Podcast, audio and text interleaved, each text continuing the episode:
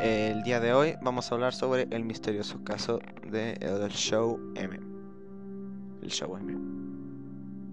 Este caso toma lugar en finales de los años 70 a través de un programa de televisión que era reconocido por el público infantil llamado The Zoo Review, que fue un pequeño programa infantil, infantil en cual fue uno de los mejores clásicos para los niños.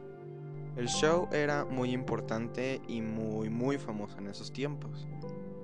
Era de personajes, era existía una rana, un búho y una vaca, que eran los principales este,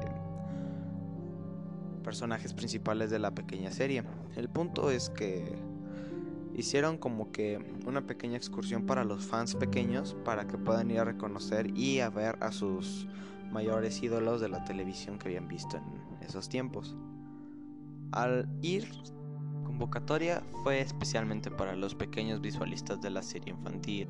se les asignó un cuestionario a todos los visualistas pequeños para poder responder y ganarse un boleto para ir a ver a nada más y nada menos que a los pequeños integrantes y personajes de la serie de El Show M. Debido a esto, muchos niños fueron encontrados y fueron llevados a este lugar y los cuales los personajes que eran botargas realmente disfrazados de animales que según eran los personajes o le ofrecieron a los padres la oportunidad de poderse llevar a sus niños a una experiencia a podérselos llevar a realmente a los puestos fueron llevados a el lugar donde fueron creados cada uno de los capítulos de esta pequeña serie.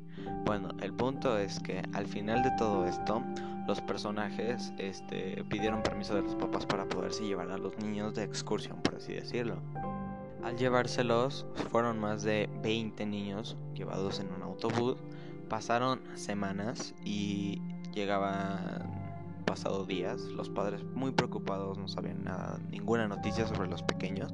Pasó mucho tiempo y ellos acudieron principalmente a la policía.